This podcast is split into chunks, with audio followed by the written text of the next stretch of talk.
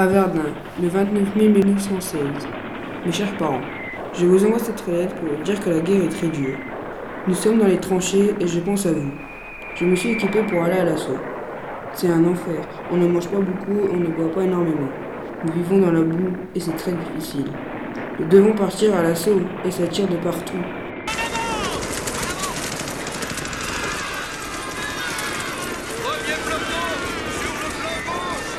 Je vois plein de mes amis mourir, fauchés par des obus ou par des balles ennemies. Il y a des corps qui volent partout. C'est horrible, je suis terrifié. J'ai énormément peur. Il fait froid et je ne sens plus mes pieds.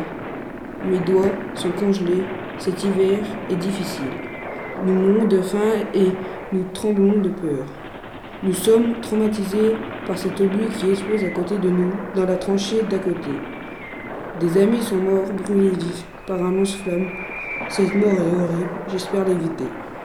Je pense à vous, j'espère revenir très vite, je ferai de mon mieux, et si je ne reviens pas, sachez que je vous aime.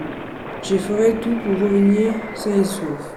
Je suis très fatigué, j'en ai marre de cette boucherie. J'espère que cette guerre sera la dernière. À bientôt, j'espère. Jules.